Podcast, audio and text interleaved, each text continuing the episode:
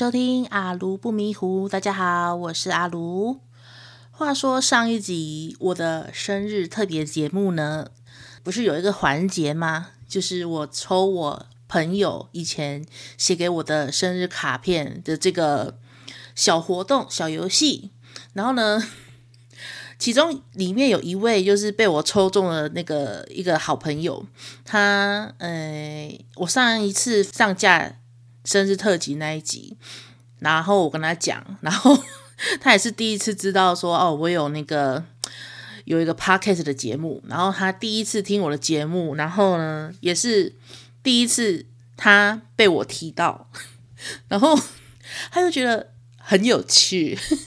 就是那一位，那个我上一集说过，那个送我衣服的那位好麻吉，对，那个白色 T 恤那位，嘿，然后呢，他就跟我说，哦，我们以前就是真的是有够傻的，有够 有够好笑，就是以前的那种学生生活，真的是离不开明星之类的话题，这样，哎呀，而且他跟我说。他现在已经是当妈妈了，但是听我念以前他写给我的卡片，觉得哦，霎时间就是回到就是我们的少女时代，就是非常单纯的美好这样子。对啊，顺便提一下这个好姐妹哈，这个玉洁三月六号换她生日了，所以呢，这借着这个节目呢，顺便也跟她说一声生日快乐啊！哎，你也三十四岁了。OK OK，好好好好好。然后呢，诶，我在分享一个我前几天跟我家人就是一起去台南的那个台湾灯会的事情。就我妹啦，我妹就一直想说，就是想要带小孩一起去台南看灯会。然后因为呃，我妹一个人带两只，一定就是没办法，而且。那个也有说那边的人潮很多，然后新闻那边是讲，诶，尽量就是可以坐那个大众运输工具。然后因为那个台湾灯会的那个灯区，它有两个，一个是哪里啊？一个是安平安平灯区，然后一个是那个高铁灯区这样。然后我们就想说啊。高铁那个好像比较大，而且它刚好是在那个交通枢纽上嘛，所以大众运输工具一定可以到。所以我们就跟我妈想说，啊，不然我们就就是带小孩，然后跟我妹一起下去，然后就坐那个火车这样子。我现在想到，我好久没有坐火车了，哎，哎呀，那就想说，哎呦，我好像从台东回来之后，我就没有再坐火车的样子，对。因为我我不是有说吗？我之前去台北的时候都是搭什么那个什么客运，就比较省一点。对，然后但是我们去看灯会的时候，因为它那个站是沙轮站，然后需要转车，然后而且是那种小站，就是要搭区间车才能到的那一种。对，就是没有办法直达，就中途要换车这样子，然后就觉得。哦，每站都停的那种区间车，真的坐好久好久，就花很多时间。而且我第一次坐区间车，就是坐到那种很像沙丁鱼罐头的那种状态。就是本来一开始从嘉义火车站坐嘛，坐那个火车下去，然后那时候人都还好，人潮都还好。就是越到台南，越靠近台南的时候。上来的越来越多，然后一样就是就是要跟我们一样去看灯会的，而且那一天还是我记得我去看灯会的时候是平日，那个二月二十七号刚好是二二八连假的前一天，然后就想说啊，晚上二月二十七号晚上带小孩子下去看，啊不过就是真的被 那个沙丁鱼似的那个人潮这样真的吓到，我已经好久好久没有坐到那种这么挤的，就是大众运输工具，而且我之前去。台北捷运的时候坐也没有遇到这么挤过，就觉得好可怕。我说一直想说会不会就是没有位置坐啊？没有位置坐就算了，就很怕上不了车。然后好不容易挤上去之后，就是有那个善心人士就看到我们就是两个小孩就很可怜，就怕他们被挤到，然后就让座给他们，然后就是几个小孩一起坐在那个座位上，这样就。就是还蛮感谢这些善心的人士，这样 比较不会被挤来挤去。那身为大人的我们就 真的很辛苦，就是要那边挤呀这样子。嘿，好，那我们到了那个高铁灯区的时候，就发现哎，这个灯区是还蛮大的，然后指引那些都做得不错，哈。然后我觉得就是怎么说，因为我其实在我去看那个。灯会了之前，然后我想说，因为我本身不太会拍照，然后呢就想说啊，去找一下那个什么小红书 上面，因为我通常我办小红书通常只是看文章，我没有在上面发文啊、留言什么的。然后呢，我就想说，诶，用怎么样拍那个灯会啊，或者开拍花灯的那个角度比较好看，我还特别去看一下影片，去研究怎么拍。然后我就那天到了现场之后。我也不知道是我的手机太烂，还是我的拍照技术不好，就觉得我拍的那些照片啊，就是非常的普通。就难得我前一天还做功课诶，然后结果拍了那个成果，就是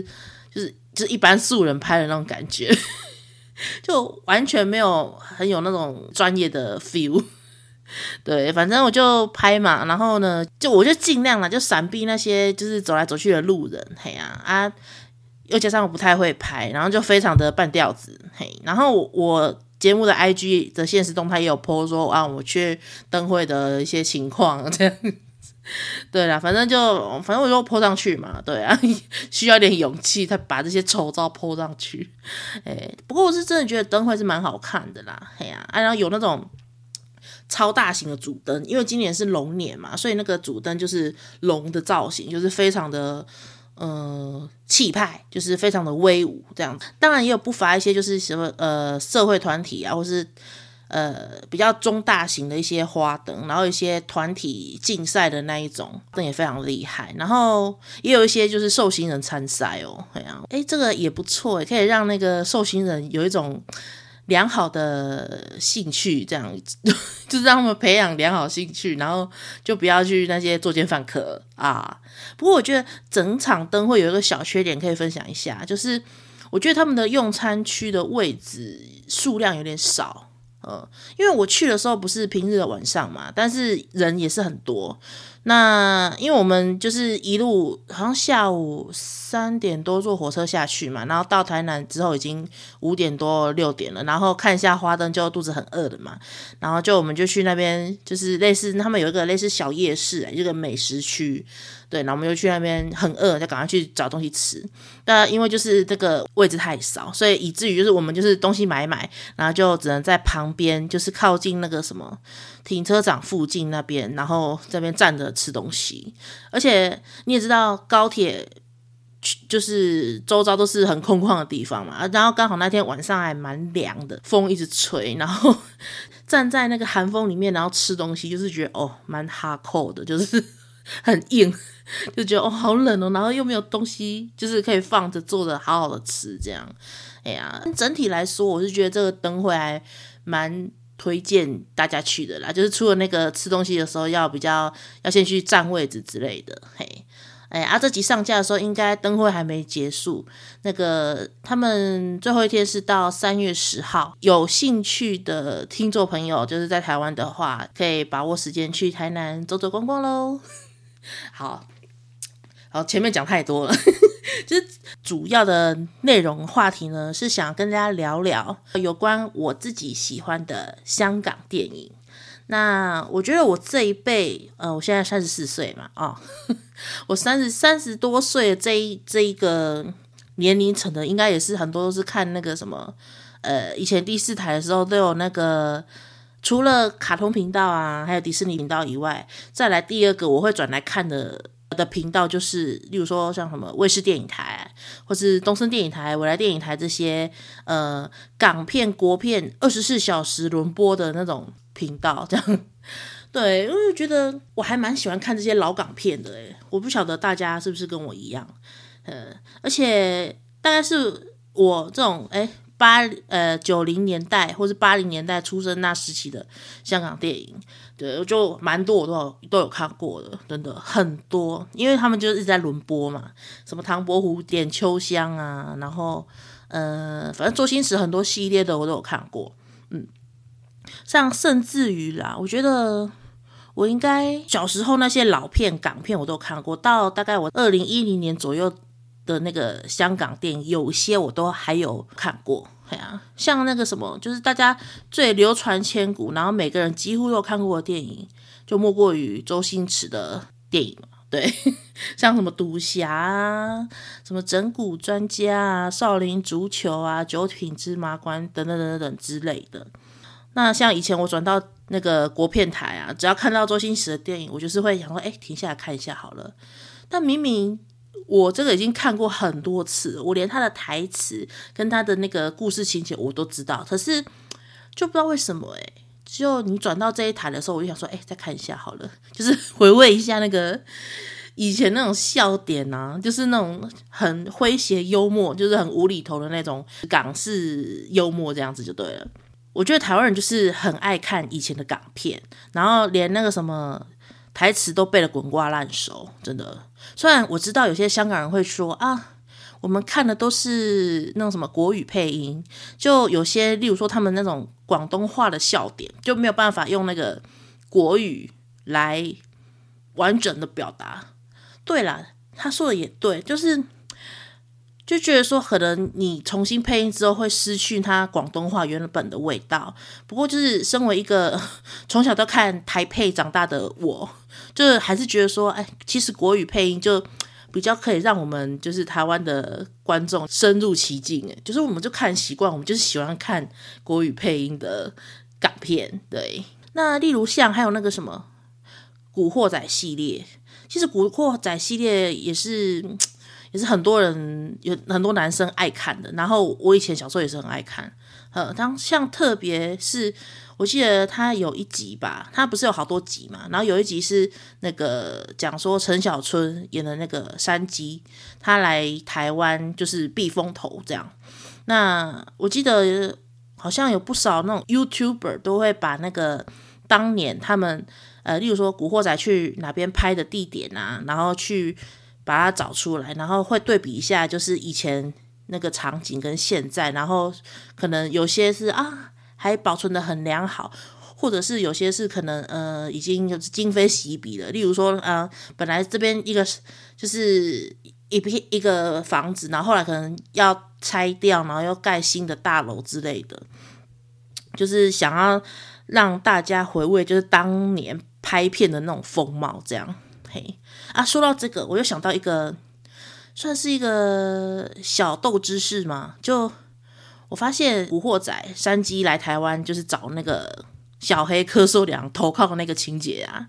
就是柯受良他那时候就是在戏里面有带那个陈小春带山鸡去引荐，他当时要就是他的大爱，他的要选举的嘛，那大爱叫雷公，然后雷公那个房子呢，就是那个别墅，就他们在拍摄那个场景，多年以后，后来《蔷薇之恋》的剧组。就把那个雷公的那个房子，就是他当时的拍摄地，拿来当做《蔷薇之恋》的那个拍摄他们韩家的那个房子。对，这是我后来看《蔷薇之恋》的时候发现的，因为我觉得说，诶，奇怪，这个房子好熟哦。然后，因为我我自己是那种会观察，例如说一些小角色或是一些呃场景之类的，我也会。观察一下，然后我就发现说，哎，这个地方跟那个《古惑仔》里面那个雷公他家好像。我就后来发现，哎，对，就是这一个，就是分享一个我自己小小发现的一个小分享。嗯，那我今天呢，就是为了这一集，就是我选了几部电影，我觉得蛮有特色的，嘿，而且一定很多人都看过，吼，就是选了几部那种香港老片。哎呀，而且有些怎么说，虽然呃知名度可能没有像周星驰这么高，就是一直轮播了那么多次这样，可是我觉得他们有很多戏里面的那个什么迷音梗啊，或是一些影片片段，也是在台湾非常的红，就是非常的耳熟能详。哎，那因为我也我也不可能讲太多部电影，因为一集的。内容有限，所以我大概把它分成几个系列，哈，那大家不妨来听看看，就是阿如我呃推荐的这几部电影，你以前有没有看过，然后是不是也觉得很有趣呢？好，那我先来分享第一种系列，那就是呃僵尸，然后还有那种就是鬼怪系列。那这个系列呢，有一个灵魂人物哦。讲到僵尸片，大家会想到谁啊？当然就是林正英，英叔。哎，我真的以前看过那僵尸片，我真的以为这世上真的是有僵尸的存在。对呀、我就觉得哦，就真的很怕哪一天僵尸来了，然后 我要开始练习闭气，然后。就怕他把我抓走这样子，而且像那个林正义先生，就是他就在戏里面的角色就是当道士嘛，然后他的工作就是要收服这些僵尸什么什么之类的，然后还有一些什么哎要画符啊，什么鸡血、墨斗、糯米 这些什么法宝这样子，就把他们运用的出神入化这样。台湾的翻译是暂时停止呼吸。那香港他的那个片名叫做《僵尸先生》，然后他就讲说这部片英叔不是有两个弟子吗？我知道戏里面的名字，但是我有点忘记他本名叫什么。反正里面有个大弟子叫做秋生，然后另外一个弟子叫做文采。诶，他好像是许许许冠。算了。不要自曝集团，万一讲错就完蛋了。好，反正就是他有一个弟子叫秋生啊，一个叫文采。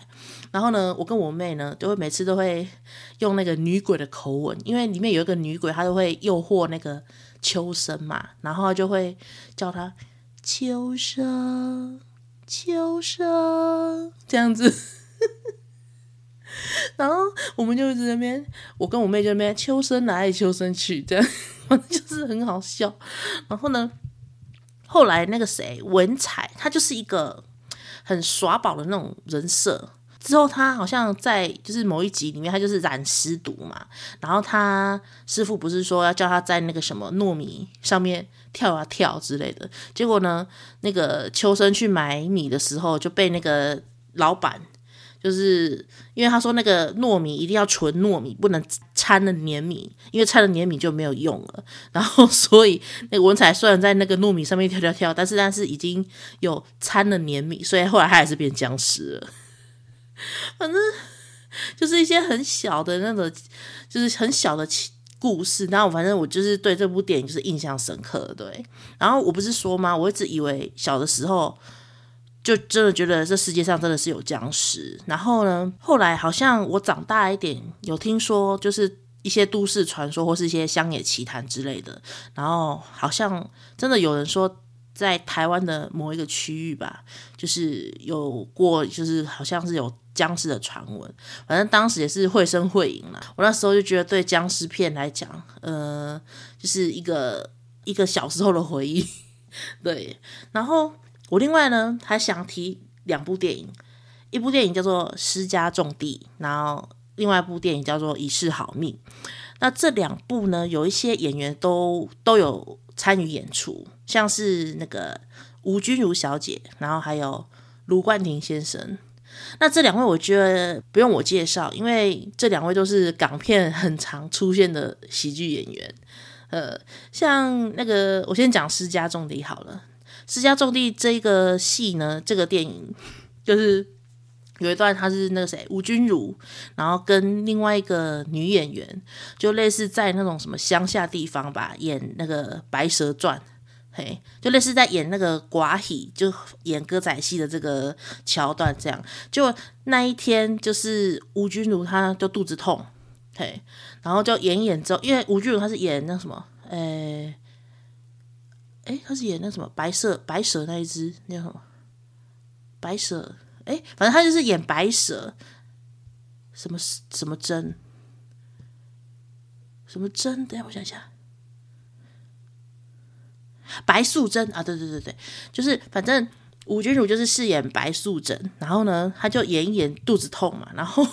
他演到肚子痛之后，他就就是想说啊，他要去。上厕所，他大便，然后呢，他就是跟他的 partner 讲说啊，他要生孩子了，然后叫他的头那个另外一位女演员小青演小青的那一位，就说帮我 hold 住一下，我要去 上厕所。好，然后他就下去上厕所了吧。好，然后小青就在上面呢，一直一直甩他的头这样子，然后一直心想说：“赶快回来吧，姐姐，我已经快要受不了了。”然后好不容易呢，那个吴君如上完回来之后，然后结果他说：“好，那他反正他回来舞台上，然后就说：好，我一定要。”找那什么演那个什么，哎，收拾那个法海这样子。结果呢，刚刚开始唱的时候，吴君如她肚子又痛了，她又说啊，原来是双胞胎呀，啊，所以她就说啊，我要再去生了这样子。然后结果呢，说到这边，然后小青就就回那个吴君如就说，呃，其实我也要去生孩子了，因为她也肚子痛了，哎，然后。就变成说，哎，台下观众就觉得，哎，奇怪，怎么怎么一直在生孩子啊？连小青都要生孩子。然后后来呢？后来法海就只有跑走了。然后吴剧就说：“哎，法海你在跑什么？你要去哪里？”然后法海就说：“我也要去生孩子。”结果他也是肚子痛。就其实他那个戏就是演那个什么。就是那个不知道吃到什么不好的东西，就大家都一起都肚子痛，那些戏班子这样，然后台下的观众就说：“怎么连和尚都要去生孩子？” 反正就是非常的好笑这样。那这一部戏呢，它主要是在讲说他们得到一个藏宝图，然后好像是跟秦始皇有关吧，然后他们就是要去找宝藏之类的，嘿，就有点像是古墓奇兵的那种感觉。呵，然后他那一张藏宝图上面，然后有类似一首打油诗吗？还是什么口诀之类的？什么驼子求明珠，八仙共扶持。然后呢，反正是很好笑。他们就是去找这个宝藏的的那个故事，这样子就对了。呵，然后，然后呢，我发我意外的发现了，其实我很早之前就知道了，它里面有一个角色呢是杜德伟演的。那他是演一个就是。他好像中了蛇毒吧，然后他的脸就是黑黑的，然后常常缠着那个绷带在他的那个脸上、他的头上这样子。对，然后反正就是他中了蛇毒之后，然后他脸哦哦嘛，然后那他的伙伴就说叫他按钮把那个机关解除。然后结果，因为他中了蛇毒，所以他手就一直会发抖，所以要害大家一直被那个什么石头压，就是那些机关之类的，然后一直被石头压，那一下子他压下去，然后又拉出来，压下去又拉出来，然后他们就一直被那个机关折磨这样子。对，反正就是也是很好笑的一部，就是里面也有讲到一些鬼怪之类的。哼，然后另外一部呢，《一世好命》，这个也是跟鬼有关。也是一样，就是吴君如跟卢冠廷他在里面饰演，就是一对爱赌的夫妻。可是呢，他们的赌运很差，但后来就是阴错阳差之后，就是认识了一个就是生前很爱赌的一个女鬼。然后他就是有求于他嘛，就希望说有他的帮助的话，他们可以赢很多钱。那女鬼又答应他们，就说：“哦，好，可是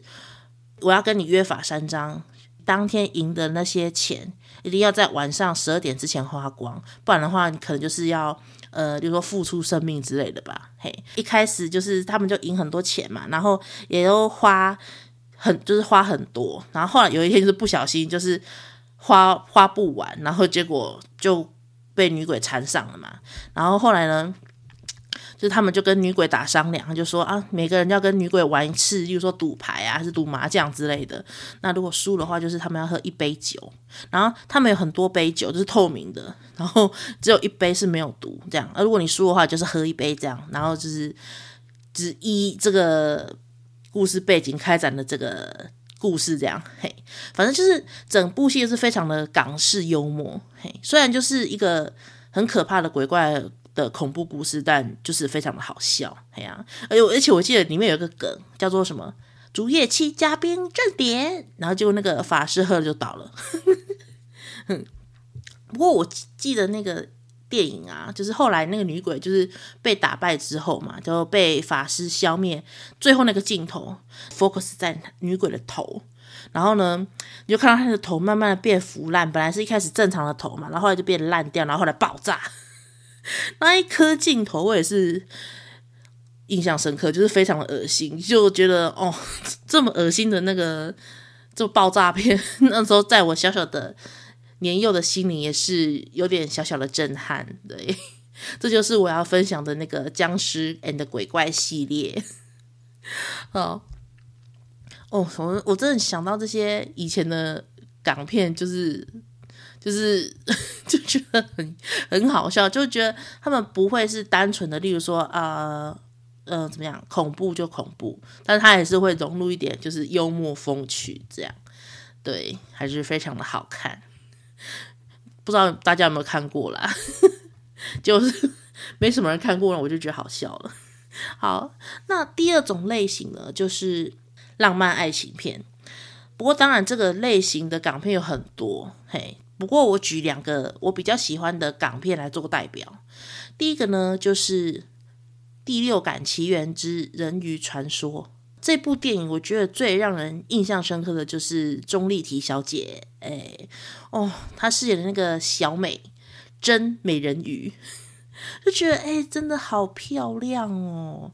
她那时候应该大概二十出头岁吧，就是超美。那这一部电影呢，是一九九四年上映的电影，但不得不说，里面那个美人鱼装。就是那条呃橘红色鱼尾巴，我觉得好逼真哎！真的，我认真认为它不太像那，就是那种水族馆里面有那种素人去扮那种什么美人鱼啊，还是那种呃美人男 工作人员穿那种美人鱼的装下去跟呃。鱼做互动啊，然后演给那个观众看，我觉得那是他们的服装都好 low，就真的看得出来有点廉价味。但是那个钟丽缇演的美人鱼，就是我也不知道哎，她那个妆就那个尾巴真的就很像皮亚的尾巴，对，然后再加上她本人的勇气，哎，好强哎，她真的，因为我觉得。他虽然上半身是有穿衣服啦，但是就是要遮盖那个可能就是鱼尾连接的部分。但是他的那个泳技再搭配那个那一条很真的鱼尾巴，然后就真的表现出很像就真的真实的美人鱼在游泳的那个样子，而且也游得非常自然。对，那我真的小时候啊，看到那个美人鱼，就是觉得哇，钟丽缇这样哦，好漂亮哦，真的长得好漂亮。如果真的有美人鱼的话，应该也是这么漂亮的人吧？那后来长大之后呢，才发现，就是所谓美人鱼，其实有可能是是一种海洋动物，叫做什么儒艮。那你知道儒艮的本人有多丑吗？就是很像海狮，然后。我觉得谈不上美丽耶，我觉得真的真的就是很可怕，就是想说哈，这是原来这就是真实美人鱼的那个的动物吗？觉得好丑。哼，然后里面有一个情节，就是那个啥，女主角因为当初她在救那个男主角郑伊健的时候，类似有给他一颗就是续命的珍珠，然后把它放在嘴巴，然后不小心男主把它吞下去了。哼，但是因为那个小美没有那颗珠子，就没有办法回到大海。所以呢，后来女主角就是为了要拿回那颗珠子，就就跑到陆地，然后去找那个男主角郑伊健阿志，呃，就是要找回来那一颗。然后他就想到说，诶，他想说啊，要让那个阿志亲他，然后然后趁机拿回那颗珠子嘛。所以呢，他就想说。听说什么点一盘辣椒炒海瓜子，然后因为吃那个很辣嘛，然后他可能嘴巴就觉得很辣，然后需需要男主角阿志帮他，就是例如说啊亲他，然后用口水帮他止辣，这样 再把那个他再把那个珠子吸出来。对，那里面那一盘辣椒炒海瓜子呢，我觉得应该也是这个电影的关系，然后也是就是台湾的，就可能热炒名菜排行榜。前几名吧，对啊，你说我要吃辣椒炒海瓜子，然后可能有看过了这部片的就知道说，哎，男生会觉得说，哎，你是要我亲你吗？的 这种感觉，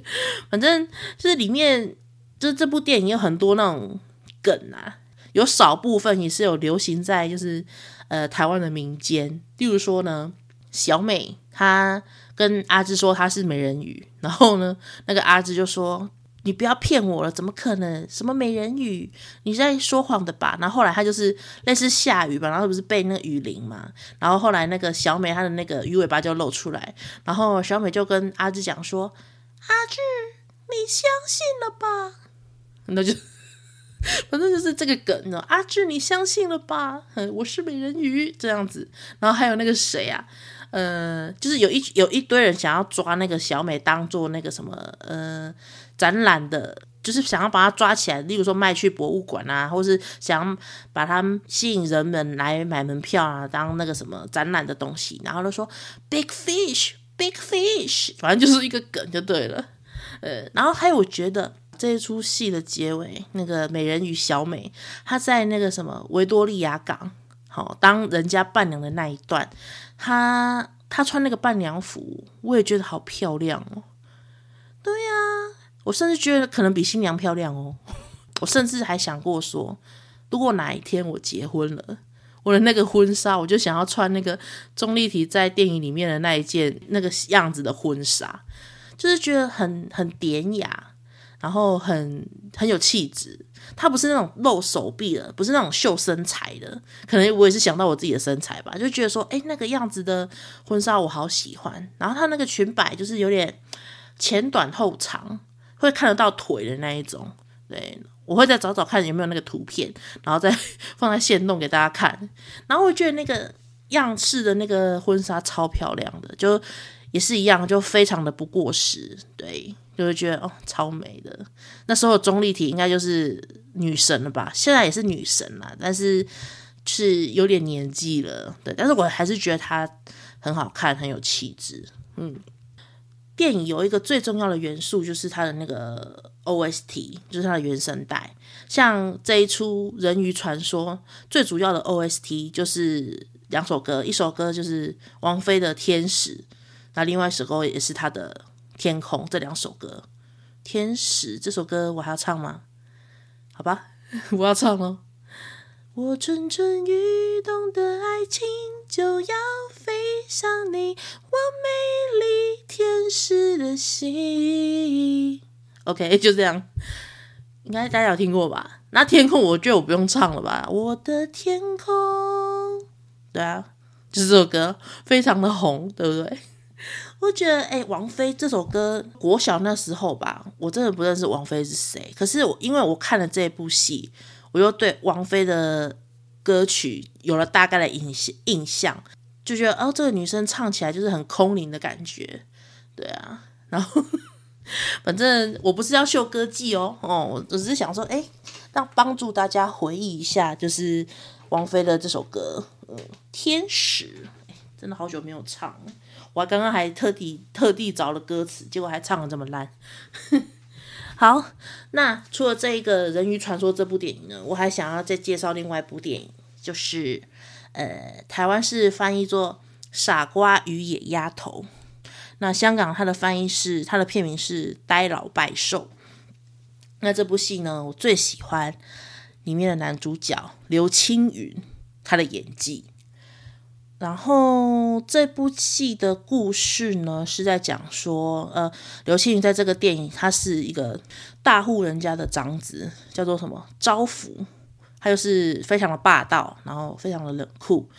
就是古代版的那种呃总裁，霸道总裁。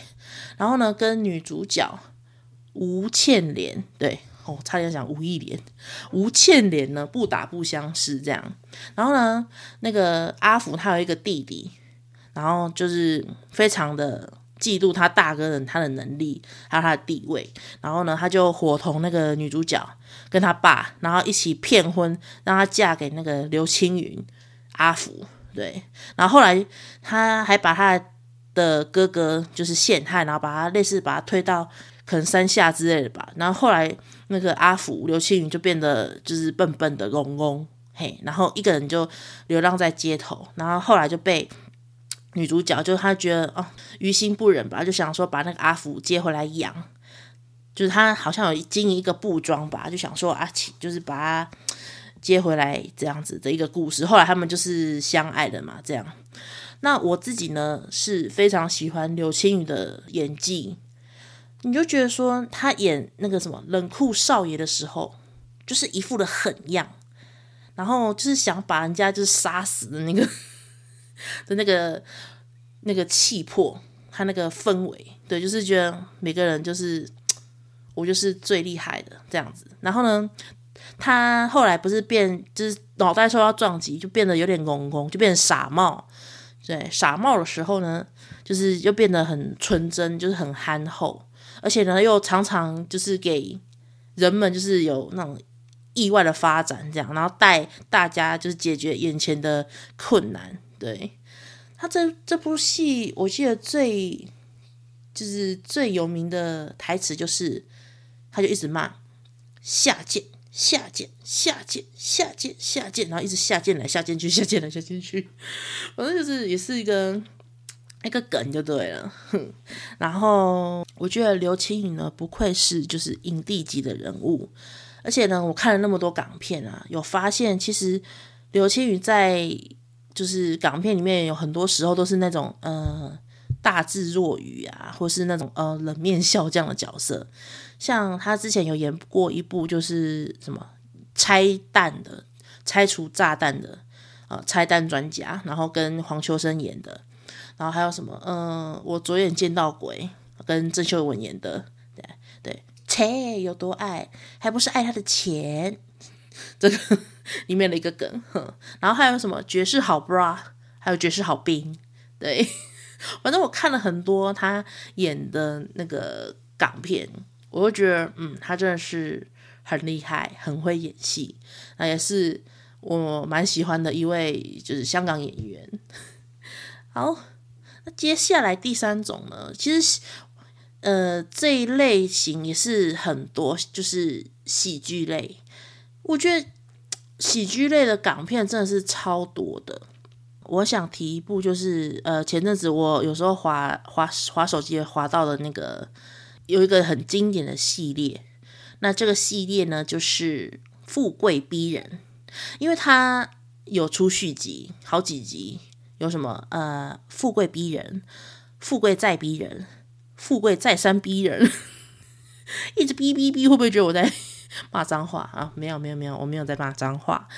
反正呢，就是富贵逼人系列呢，它甚至还有类似姐妹作吧，就是什么呃，富贵黄金屋，呃，还有其他的我忘记了。反正就是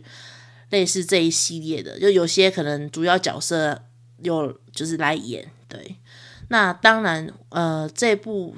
戏最重要的男女主角就是我们都很认识的董彪、彪叔，还有沈殿霞、肥肥，他们饰演那个香港基层的夫妻。这出戏电影好像也是贺岁片吧？那主要的故事内容也是那种什么？呃，例如说他们啊中了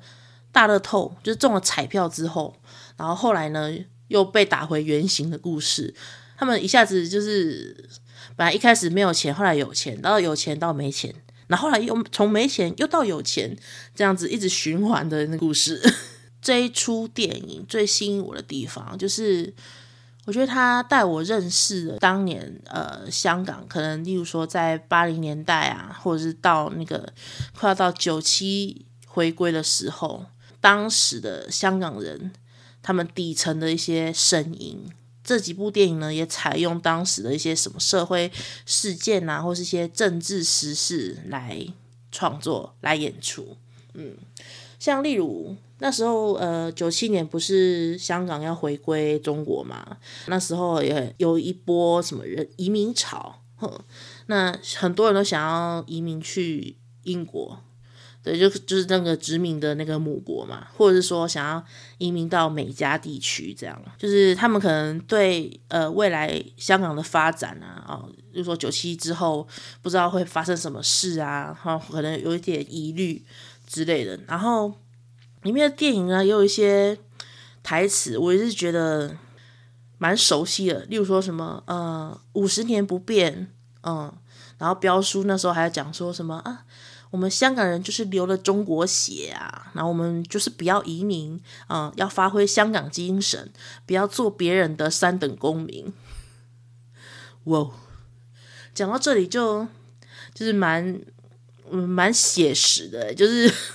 是回过头来啦，就是你从现实社会二零二四的现在，就觉得说哇，当时的电影呃的台词，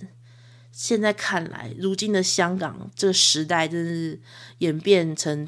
就是如今这这步田地也是不胜唏嘘。对，我就觉得，唉。你看那个当初啊，然后现在，我觉得还是不要谈政治好了，我觉得我怕太离题。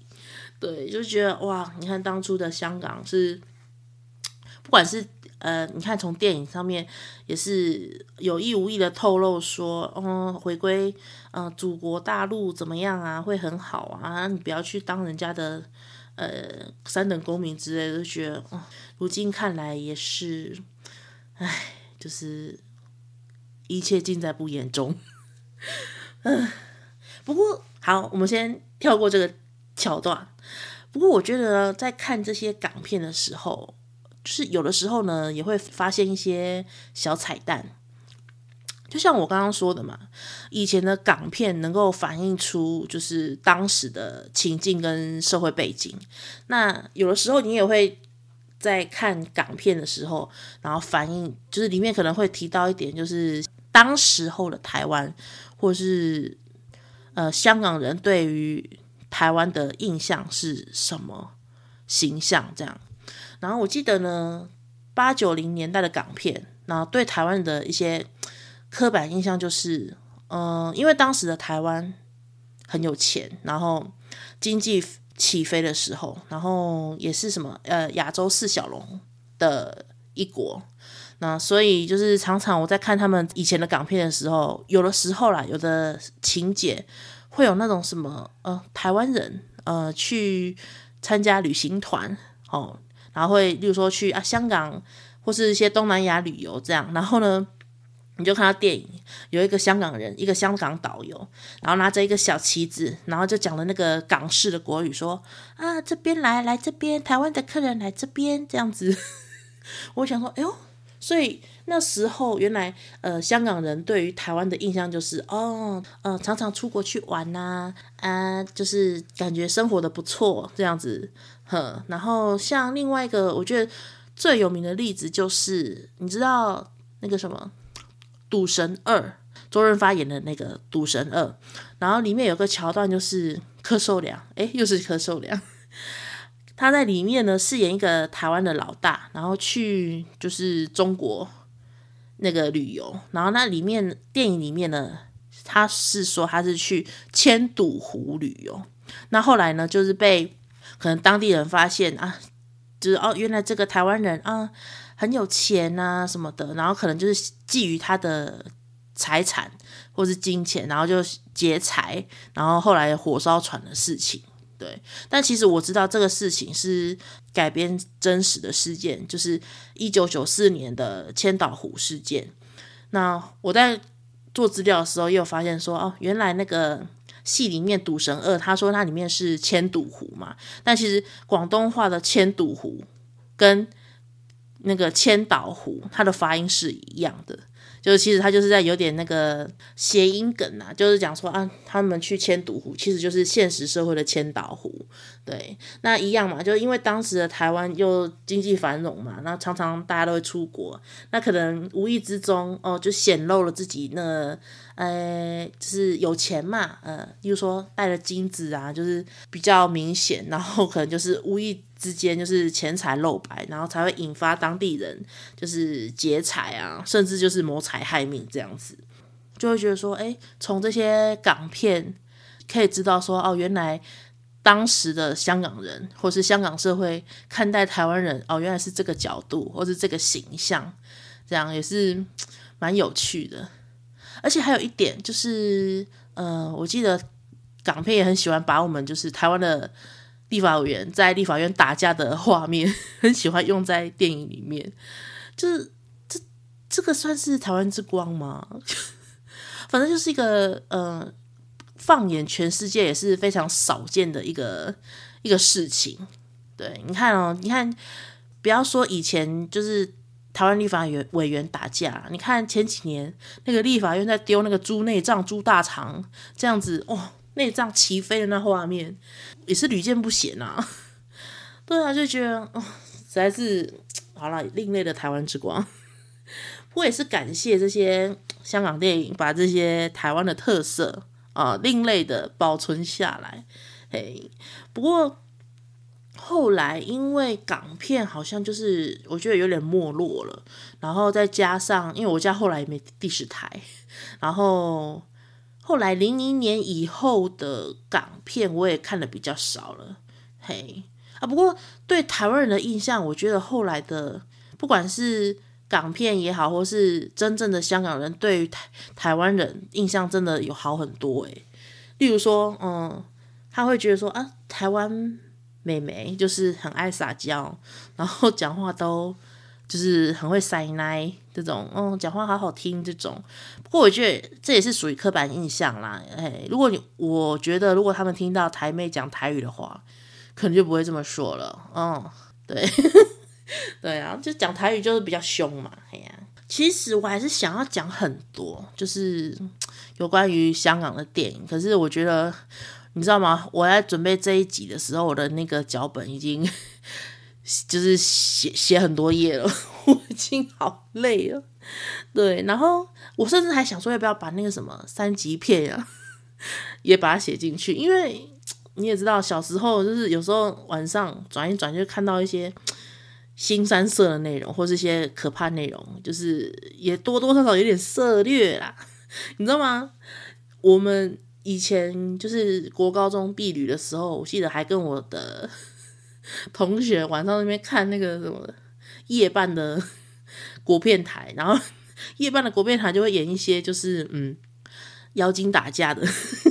像什么？好，我先讲一个，那个谁，呃，常常在演西门庆那位，那个叫啥？单哎，忘记什么文，单什么文，我忘记了。反正他好像是演那个什么《聊斋艳谭》嘛。哎，我想到那个真的很好笑，反正他那个情节就是，就是有三个女生，然后反正就是很喜欢一个书生这样子，然后他们三个就是轮流，嗯，跟那个男的发生关系之类，然后后来发现那个男生不是一般的单纯书生，他其实是一个妖，然后好像还有什么头哦，他的头好像他的本身好像是三颗头吧，还是什么？反正就是，哎，就是一些很鬼怪的那些《聊斋志异》的故事啦。然后他们就是后来演成三级片之类的。OK，不要再讲了，不要再讲。好，反正呢，我觉得我这一集我的扣打，我要讲香港电影绝对讲不完，因为 真的香港电影真的是内容包山包海，真的太多了。而且我本来还想要讲那个什么与龙共舞，诶，对啊。不过我觉得最有共鸣的是。他的台配，你知道与龙共舞的那个什么配音啊？那个、那个、那个，就是谁？巩巩俐？哎，是巩俐吗？哎，不是，什么敏？张敏嘛？张敏他妈妈演张敏他妈妈那一个，他那个配音是叫来亚妈。哎，我觉得大家应该都听出来吧？哎呀，就是那个什么大名鼎鼎的 Sit Down Please 呃设计的。好，反正呢，说了这么多电影。我觉得近年来我真的是越来越少看港片了，哎，就觉得相对于以前的那个轮播无数次的港片，呃，我觉得以前的那些剧本题材，我觉得拿到现在来看，我觉得还是非常的新颖，然后还甚至有点惊世骇俗，对，像那个什么什么妖怪都市嘛，那个也是蛮蛮蛮特别的，那也是蛮呃，就是。蛮少见的，哎呀，好，那反正就是见证过以前港片的大名大放，所以现在的香港电影萧条，我就觉得有点心有戚戚焉。对比之下，我觉得台湾的国片也是这样子。不过我觉得，其实台湾的国片也是有慢慢的在进步，而且是进步很多。因为我觉得，嗯、在剧本方面吧。我觉得台湾不用像香港说还要受到那个什么中国的审查，哎呀，就是你可能写的太，呃，就是不符合他们的心意，就就是说不行，你们这也要改啊，你们这个太太指标性了，还是什么什么之类的，太敏感了，不能写，不能拍啊。所以我觉得剧本就是一部电影最关键的核心。就算你卡司请的再好，花大钱请那些大明星来演，但是你的剧本就是烂呐、对不对？那那你觉得你的那个票房，或者说电影的价值能够高到哪里去？所以反之亦然嘛。就是以我这个小小的观众啦，我我自己觉得说，呃，幸好我们台湾还有一点创作自由。可以在华语的电影上，就可能还有一点点举足轻重的地位。呃，不过怎么说，我觉得我还是很喜欢以前的香港电影，因为至少它陪伴了我儿童，然后青少年，还有成年这三十多年的岁月。对，就算台湾轮播的那个国片的电影台越来越少，港片的电影台越来越少，而且我家现在也没第四台了。不过有的时候啊。我在 FB 或者是 YouTube 刷到一些以前的港片的一些片段，我还是会停下来看一下，对，就是纪念那些曾经的美好。对啊，我还是希望，嗯，香港电影还可以继续加油，会有那一天的吗？希望喽。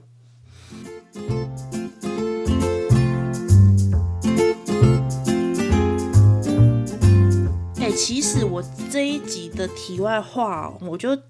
简单的讲一讲，因为我觉得我现在好像讲好久了，讲那个电影的部分，然后前面那个灯会的部分有点讲太久。不过我还是想要提一下，那个大家知道《乘风破浪五》要拍摄了吗？要开录了吗？对，因为我觉得。这一次的名单其实一开始都蛮纷乱的，诶，就是什么人都有，就是觉得，诶，真的假的？居然请了谁谁谁，请了某某某。不过，呃，像我录音的当下是三月三号，不过现在已经有女星，就是呃，节目组邀请的女星已经出现在当地的长沙机场了，基本上就是。名单那些都是已经正式拍板定案的，对，因为我觉得以前有些路透名单真的很夸张诶，像是我记得年初的时候，一月的时候就有传出说，哦，节目组好像有邀请蔡依林诶，蔡依林诶去乘风破浪诶，有可能吗？就大家会觉得说，哇靠，连蔡依林都请来哦，蔡依林那么就是那么顶的人物。居然还会来参加《乘风破浪》，就其实那时候的传言就是传的，就是风风火火的啦，就是好像是真的诶，这样子。后来好像也是不了了之。然后还有请谁啊？我记得都有的，就是很夸张，连那个什么国外的西洋的哦，忘记是谁。然后还有一个，呃，我我之前有看过一个名单，是请台湾的柯佳嬿。哎，柯佳燕女神哎，怎么可能？他怎么可能会去啦？不过有可能有受到邀请，可能佳燕姐姐她不想去，因为我记得她就有说什么，她觉得她不太适合做那种就是女团啊，就是那种竞争性，就是竞争型的那种呃，就是呃综艺这样子，她她可能没有办法，对啊，所以那个名单就是传出有。邀请柯佳燕之类的，我也是觉得嗯有点不太相信。对，不过我刚刚有看了一下确认的名单，好像有几位台湾的，就是明星有去，像呃比较有确定的就是谢金燕姐姐，然后郭书瑶，呃杨谨华、曾沛慈，还有周蕙跟蔡诗芸。这这卡司我觉得是还蛮期待的诶，例如说那个杨谨华好了，杨谨华很少参加综艺耶，然后这一次有被邀请去参加浪姐，我也是蛮讶异的。像我最近看他的剧比较有印象，就是那个什么《不良执念清除师》，他演那个宝生妈妈，我觉得啊、真的是不愧是影后，虽然他还没得到影后啦，但是我觉得。他去参加浪姐也是蛮突破自己的，游出舒适圈，对，非常的就是勇气可嘉，真的赞。嗯，然后再来就是我我还蛮期待那个谢金燕的。谢金燕，我觉得她真的很会保养诶，就她的年纪，然后还有她那个怎么说，嗯，舞风嘛，台台客舞风就是非常的经典。然后这次有机会去参加浪姐，也是希望更多人认识这位台湾的女明星，嗯，也是不错。然后郭书瑶，我觉得应该也不错，也是很甜的感觉。然后身材也不错，嗯。那其他其他位我也觉得，哎，也是蛮期待参加浪姐之后可能会收割一波，就是粉丝这样。都我觉得这次的台湾女星的阵容，我觉得还 OK，对，只是说没有像那个什么蔡依林这样这么震撼啦，嘿呀、反正我觉得他应该是有找，那只是蔡依林他不想去而已。我觉得也没有必要去啊。啊，对，之前还有那个谁，那个张文婷也有被问，也也有说什么在路透名单里面，就张文婷不要去。我觉得张文婷不用去，我觉得就唱好歌就好了。对啊，我觉得这个节目不太适合飞。对，好，这是 额外的。哎呀，反正到时候呢就。如果说浪姐开播的话，可以锁定本节目阿鲁不迷糊。身为一个喜欢浪姐还有 P 哥的资深听众，就还是会带给听众们最新的资讯吧。喜欢本集节目的听众或是路人粉啊，欢迎大家帮我在 Apple Podcast 或是 Spotify 留下五星好评或是留言。KKBOX 也有哦，我记得我好像上了很多平台都可以听得到，就是本节目。嗯，然后也欢迎大家来追踪本节目的节目 IG，来留言或是私讯我都 OK 的哦。然后无聊也可以来看看我们的 IG 限动，我也会分享我的生活的日常，那跟大家一起健康的互动。